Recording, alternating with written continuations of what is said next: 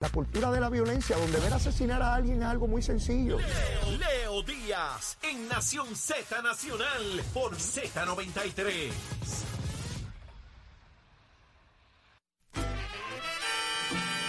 Y de regreso aquí a Nación Z Nacional, mis amigos, soy Leo Díaz, estamos a través de Z93, la emisora nacional de la salsa, la aplicación La Música y nuestra página de Facebook de Nación Z. Ya próximamente tendremos al secretario del Trabajo, Gabriel Maldonado, para que nos dé detalles sobre cómo va el asunto del desempleo. El viernes pasado se dieron unas cifras impresionantes de dónde está el nivel de desempleo más bajo en la historia de Puerto Rico. Quiero que el secretario nos dé detalles y cómo se está manejando y cómo se segmenta el asunto del trabajo en Puerto Rico. Ya está en línea, ya está en línea telefónica el secretario del Trabajo, Gabriel Maldonado. Secretario, saludo, ¿cómo está usted?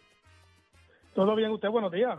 Un placer tenerlo con nosotros, secretario. El pasado viernes se dio una estadística oficial en términos de dónde está el desempleo de Puerto Rico y el desarrollo económico. Yo quisiera que usted no- no- nos diera el detalle de dónde estamos a nivel de desempleo en Puerto Rico, secretario. Mira, pues, pues claro que sí, el pasado viernes, como usted bien dice, se dieron las estadísticas más recientes de lo que son nuestras encuestas mensuales. Nosotros en el Departamento del Trabajo tenemos varias publicaciones, eh, pero hay unas que son mensuales como tal, que son las que hablan de la tasa de desempleo, tasa de participación laboral, los números que más común- eh, comúnmente se discuten en, en, ¿verdad? En, en- en este tipo de discusión. Sí. Así que para septiembre de 2023 tenemos una tasa de desempleo de 6%, continúa siendo histórica, de la más baja de nuestra historia. De hecho, siempre recalco que la más baja de nuestra historia fue 5.8%, que también se vio en esta administración, fue para el año pasado. Pero seguimos con un 6%, que es extremadamente positivo. Cuando uno mira el contexto histórico de Puerto Rico, te da cuenta de que eh, aquí realmente la tasa de desempleo siempre había estado eh, por encima del 10%. Así que hablar de un 6% en, en el contexto histórico de nuestra isla es una cosa sumamente impresionante. Y más allá de eso, o sea, son tres puntos menos que enero de 2021 cuando comenzó esta administración. Así que la, la mejoría es eh, marcada y notable, ¿no? Y estamos hablando de 21 meses consecutivos con 6.5% 6.5% o menos. Así que no es una cosa de que un mes o dos meses se reflejó eh, una tasa de desempleo bien chévere. No, no, no. Es que estamos hablando de una tendencia consistente y contundente donde vemos una tasa de desempleo históricamente baja. Eh, secretario, La tasa, de- sí, sí. eh, eh, eh, Baco, quien fue director de Desarrollo Económico bajo Alejandro García Padilla, la semana pasada planteaba en un programa que él no había visto un desarrollo económico sostenido como el que él está viendo en Puerto Rico en este momento. Le traigo ese referente porque usted me acaba de plantear que esto no es que de momento bajó el desempleo y es algo aislado, atípico. Usted me está hablando de algo sostenido, que, que es equivalente a lo que planteaba Alberto Bacó en términos de desarrollo económico. Mira, Leo, sí, y, es que realmente los indicadores del mercado laboral, eh, en muchas ocasiones, posiblemente son el mejor indicador de, de lo que está pasando en la economía, o sea, y reflejado, ¿verdad? Viéndolo desde la óptica de cómo se comporta el mercado laboral y cuántos empleos hay, cuántas personas desempleadas hay y cómo está esa participación laboral, que para mí es el indicador más importante, o sea, pero, pero sin duda, la, acti- la actividad económica está, o sea, y se reflejan mes a mes y también en otras publicaciones que nosotros tenemos que son eh, trimestrales y anuales donde validan eh, todo lo que nosotros venimos hablando todos los meses. Eh, así que, por ejemplo, la, tasa de participación laboral, que como mencioné, para mí es el indicador más importante, eh, está ahora mismo en 44%. Subió en comparación con el mes anterior, subió en comparación con el año pasado, y si lo comparas con enero de 2021, estamos hablando de un incremento de 3.6 puntos porcentuales más, y la última vez, Leo, que vimos un número así fue en el 2010. O sea, estamos hablando de que sea, en, en 13 años, eh, y, a, y, a, y a pesar de la merma poblacional que hemos tenido, la- los números de participación laboral de Puerto Rico están mejor que hace mucho tiempo. En ese renglón de lo que estamos hablando es de las personas que están trabajando en Puerto Rico, ¿verdad? Participación laboral se refiere a trabajando y activamente buscando empleo. En ese renglón, ¿cu- ¿cuál sería la, la media en, en términos de lo que ha sido, bueno, no históricamente, pero en los últimos, por ejemplo, dos décadas, por, por dónde ha estado y si lo podemos comparar con la década de los 90, que fue una de mucho desarrollo económico, eh, ¿dónde estaba esa tasa de participación laboral para tener una idea de, de qué significa 44 hoy?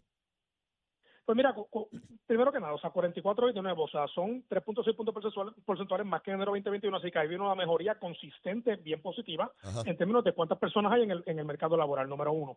Número dos, cuando miramos de nuevo el contexto histórico, eh, si bien no es la más alta, ¿verdad? Porque si, si nos remontamos a, a la época de, de principios, media- mediados de, de, la, de la década de los 2000, Ajá, había subido en algún momento a, a 48, 49%. ajá. Eh, lo cierto es que, que sí, o sea, cu- cuando uno mira este histórico, pues, pues realmente en la, en la mayoría de las instancias vas a ver que está menos del 44 que tenemos hoy día, Claro. salvo algunos, algunos periodos bien particulares. Así que, de nuevo, estamos hablando de, de algo que es extremadamente positivo y que, de nuevo, es un reflejo de lo que está pasando en términos de acti- actividad económica en Puerto Rico. Eh, secretario, ¿a qué usted le atribuye este nivel de desempleo tan bajo en Puerto Rico? ¿Qué es lo que se ha disparado aquí? ¿Qué renglón se puede destacar que lleva a estos números?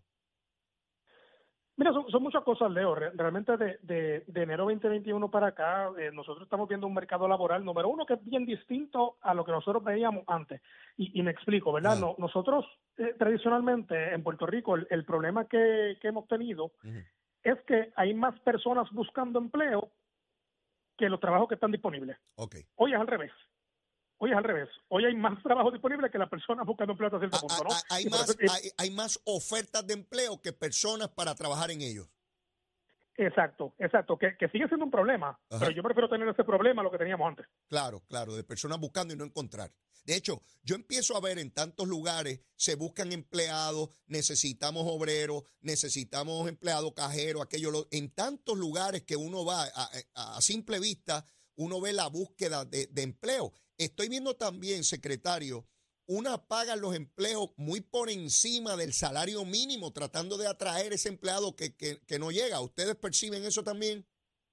Sí, sí, mira, eh, sí, y de hecho esto es algo que estamos viendo en todas las industrias y que podemos ver, eh, nosotros tenemos, ahorita hablé de varias publicaciones, ¿verdad? Mencionaba que teníamos otras publicaciones, además de estas mensuales. Una de ellas tiene una frecuencia anual que se llama la, la encuesta de empleos y salarios por ocupación.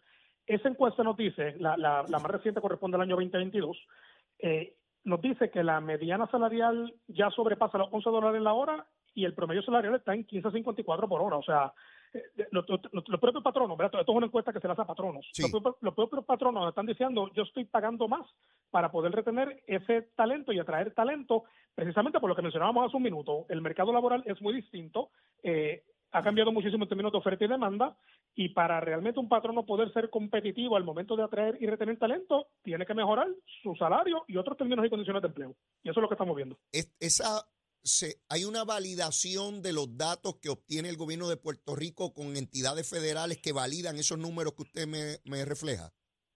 Mira, no, no solamente que lo valida, Leo, y eso es excelente pregunta, porque muchas veces la gente tiene estos cuestionamientos y, y, y, y tal vez hasta se cuestiona si esto es cosa del Departamento del Trabajo Ajá. o, o el gobierno de Puerto Rico. Sí. Eh, pero mira, no, eh, esto se trabaja en conjunto con el gobierno federal, específicamente lo que es el Bureau of Labor Statistics del Departamento del Trabajo Federal.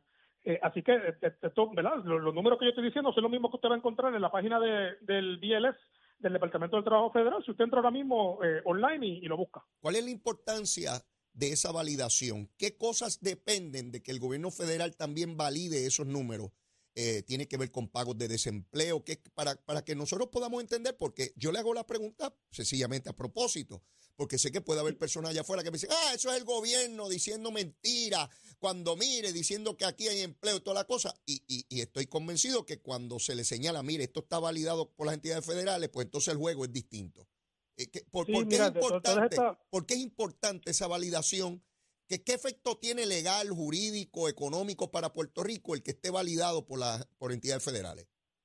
Mira, es una cuestión de certeza, ¿verdad? Es una, es una cuestión de certeza y confiabilidad de que lo, la data que nosotros estamos publicando y que continuamente estamos eh, eh, poniendo en los medios como este, en términos de cuán bien está el mercado laboral, no que no tengamos retos, porque los tenemos, ¿no? Claro. Nosotros, yo- oye, hablaba de una tasa de participación laboral de 44%, queremos que sea 60%. Seguro. Eh, y, y esperamos llegar ahí eventualmente, pero, pero lo importante es que está subiendo, que está subiendo consistentemente y el hecho de que el gobierno federal eh, le imparta esa confianza y esa credibilidad a la data que nosotros estamos publicando, definitivamente tiene un efecto en, en las personas, ¿no? Tanto, tanto en el ciudadano promedio como las personas que están buscando invertir también en Puerto Rico y, apostar a Puerto Rico para continuar creciendo nuestra economía.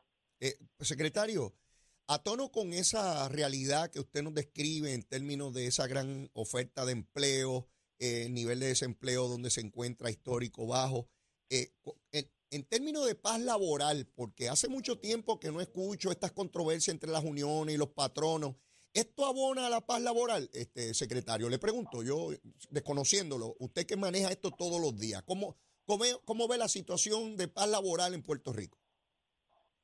Mira, puede haber un poco de todo. O sea, ciertamente en la medida que los términos y condiciones de empleo orgánicamente son mejores, eh, eh, por un lado, por otro lado también ha habido esfuerzos del, ¿verdad? Sabemos que hay una nueva ley de salario mínimo que aumentó el salario mínimo, sabemos que hay otros esfuerzos eh, por orden ejecutiva que tienen que ver con aumentar el salario eh, para los proyectos de reconstrucción del gobierno central, sabemos que está el crédito por trabajo, ¿verdad? Que, que, es una combinación de, orgánicamente por la competencia del mercado laboral que hablábamos hace unos minutos y otro por iniciativas del propio gobierno para apoyar a que se dé esa dinámica también. en términos de ¿verdad? Lo, lo, que sería ya relaciones obreros patronales, siempre hay cosas que, que, pasan, ¿no? Como es normal en cualquier relación de cualquier otra índole, ¿no? Siempre eh, suelen situaciones, pero pero se manejan y, y gracias a Dios eh, sí tengo que decir que aunque nosotros siempre estamos bien activos eh, apoyando tanto al patrono como a los empleados, los trabajadores unionados, cada vez que surge un, con una controversia de esta naturaleza y piden nuestra intervención como mediadores, ¿verdad? Porque ese es el rol del Departamento del Trabajo en una disputa obrero patronal, entrar como eh, mediador, específicamente a través del negociado de conciliación arbitraje, que es nuestro organismo que se encarga de eso. Eh, pues, pues, lo cierto es que se ha podido manejar todo eh, efectivamente mm. y gracias a Dios al día de hoy no tenemos nada eh, mayor no que, que, que, lamentar en ese sentido, así que la, la cosa está, está fluyendo. siempre, ¿verdad? Y, y, de vez en cuando sí aparece alguna algún asunto en la prensa de, de pero pero pero pero la cosa está relativamente estable. Secretario, eh, cuando vino el asunto de la pandemia y toda la cosa de púa y que se, se, evidenció la falta de una mecanización o tecnología en el Departamento del Trabajo y se señaló que había que encaminar al departamento a hacerlo más, más tecnológico. ¿Por, ¿Por dónde vamos en términos de ese renglón? Mira, Leo, aprovecho esa pregunta para contestártela de tres maneras distintas. El, la, semana pasada nosotros celebramos un evento que se llamaba el Puerto Rico eh, Reset HR Puerto Rico Summit. Y reset de resetear, no. Y parte de lo que estábamos discutiendo allí precisamente es cómo le estábamos dando reset al Departamento del Trabajo en varios renglones y, los tres estaban enfocados en tecnologías nuevas que estamos trayendo para mejorar nuestro servicio. La primera de ellas tenía que ver precisamente con la plataforma de seguro por desempleo. Estamos invirtiendo en una nueva plataforma que se aleja dramáticamente de lo que tenemos hoy día para que sea una plataforma moderna. Esto se usa en muchas otras jurisdicciones de los Estados Unidos también, así que es algo que ya está probado, que funciona, y eso lo vamos a estar lanzando eh, con el favor de Dios a principios del, del, año que viene, 2024, que, que, vamos a estar ready ya para irnos en vivo. Eh, tenemos también una nueva plataforma que tiene que ver con apoyar tanto a las eh, al que está buscando empleo como a los patronos que buscan reclutar a hacer esa conexión más efectiva. Eso también viene por ahí en los próximos meses. Y también estamos trabajando con una herramienta de consultoría virtual en términos de derecho laboral para que toda persona que tenga dudas, eh, sea patrón o sea empleado, sea potencial empleado, entre a la página de nuestra, someta sus consultas por escrito y automáticamente el sistema le, contesta, ¿no? Un poco parecido a, a lo que todo el mundo conoce de ChatGPT. En otras palabras, que se ubicaría el Departamento de Trabajo a la vanguardia de tecnología en términos del procesamiento de información, de solicitudes y de los trámites que de ordinario ustedes tienen que procesar en, en ese departamento. ¿Usted está confiado en que ya el año que viene todo eso que usted me acaba de escribir esté funcionando? Eso es así, Leo. Y todo esto está impulsado con inteligencia artificial. El gobierno, al igual que el sector privado, no nos podemos quedar atrás en la implementación de esta nueva tecnología. Tenemos que estar al día y así lo estamos haciendo. En términos de legislación, secretario, de aquellas cosas que usted entiende en el Estado de Derecho que deben enmendarse, cambiarse para potenciar eh, las facultades o, la interacción que tiene el departamento con, el resto de, las situaciones que tiene que atender. ¿Hay algo pendiente en la legislatura o no hay nada pendiente?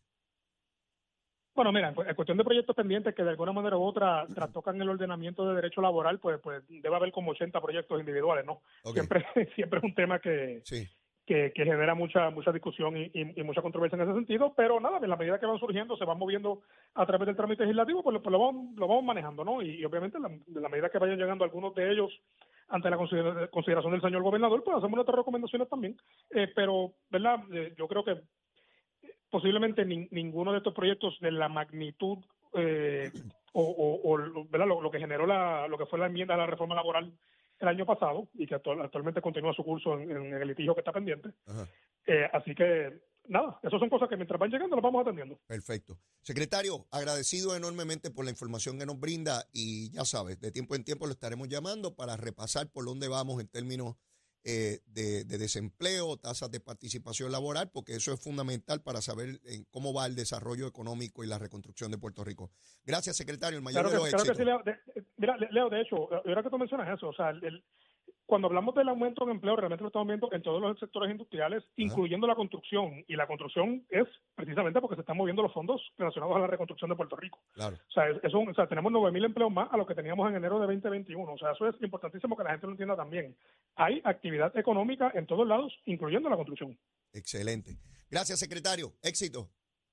Claro que sí, continuamos fajados. Ahí escucharon al secretario del Trabajo, Gabriel Maldonado el desempleo más bajo histórico, tasa de participación por las nubes. Jennifer, Jennifer, mamita, no se ve, no se ve, vamos por mal camino. Tienes que salirle el mangle, si te queda en el mangle no vas a ver los asuntos como, como corresponde. Bueno, y tengo aquí a José García, hace tiempo que no estaba conmigo, José te estaba echando de menos de HH Distributor. ¿Cómo tú estás, José? ¿Todo bien? Mita, Dios te bendiga. Buenos días. Todo bien. Mami te envía saludos, un abrazo y un beso. Besitos para ella en el cuti. Allá, allá en el oeste está mami. Sí. ¿Qué es lo que hay ahora? ¿Arroz con qué? Con jueyes. Oh, voy para allá, voy para allá. Ya sí, que tienes que ir para allá, tienes que ir. Sí, seguro que te voy están esperando. que Dios bendiga a Puerto Rico. ¿Qué tenemos? ¿Qué tenemos? ¿Cómo vamos a beber agua saludable? A eliminar las cajas de agua. La dictadura. La, dictadura de la caja de agua. Hay que tumbar esa dictadura de la caja de agua. Eso es así. ¿Cómo la tumbamos? Sencillo, como hicieron estas personas que voy a mencionar, que los voy a saludar ya que están esperando, Juan Maldonado, Rosana Reyes, Omaira López, Olga Segarra, Marian Delija Abreu y Rumari Curet, que en esta semana decidieron adquirir su sistema Water Tree. Un sistema de osmosis inversa sumamente compacto que va debajo del fregadero, lo hemos traído aquí.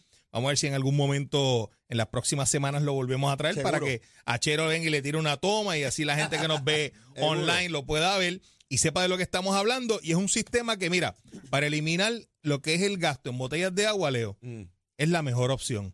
Porque usted va a tener agua para tomar, para cocinar y para guardar, evitando esa dependencia de la dictadura plástica, como tú la llamas. Usted tiene que comenzar a llamar ahora al 787 425 5255 787 425 5255, porque mira, cuando tú sales de aquí, tú quieres ir por un supermercado a comprar cajas de agua. No, menos que voy a estar comprando cajas de agua. Y entonces me las veo en menos nada y otra vez hay que ir para allá a buscar cajas de agua, pudiendo tener allí en casa, abrir la plumita y sale ahí. En tu misma cocina. y yo no tengo que tener mayores preocupaciones. Eso la es así. cantidad de cajas de agua que uno compra al mes, multiplique eso por 12 meses agua en, en, plástico, hombre, eso, eso hay que eliminarlo. Y si no tengo todos los chavitos, José. Hay financiamiento disponible para la gente que cualifica. Usted tiene que llamar al 787 425 5255 787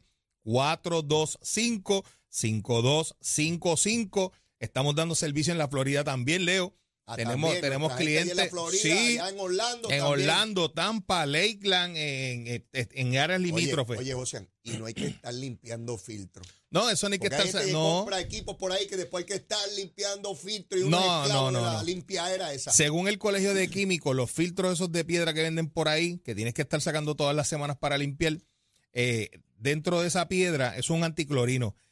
El el conteo bacteriológico que hay en esos filtros es hasta 10.000 veces mayor que el agua cruda. Es por eso que no es una opción. Este sistema Water Tree es un sistema de osmosis inversa que va debajo del fregadero, es sumamente compacto, no tiene tanque de reserva y te purifica hasta 500 galones de agua por día. muy bien. El único en el mercado que viene con un grifo con dos llaves. Y si llamo hoy, si llamo ahora, ¿cuándo yo tengo eso en casa instalado? Ya en menos de 72 horas lo tiene instalado ya. Muy bien, tremendo. 787 425 5255 787 425 5255 es el número que usted tiene que estar llamando ya para que salga de la dependencia del plástico. Y mira, el sistema de osmosis inversa es un sistema que el agua pasa por diferentes tipos de filtrado y cada filtrado elimina contaminantes distintos, dándote un agua totalmente purificada y nuestro sistema es el único, Leo, que te da agua alcalina pH de 8.5 a 9.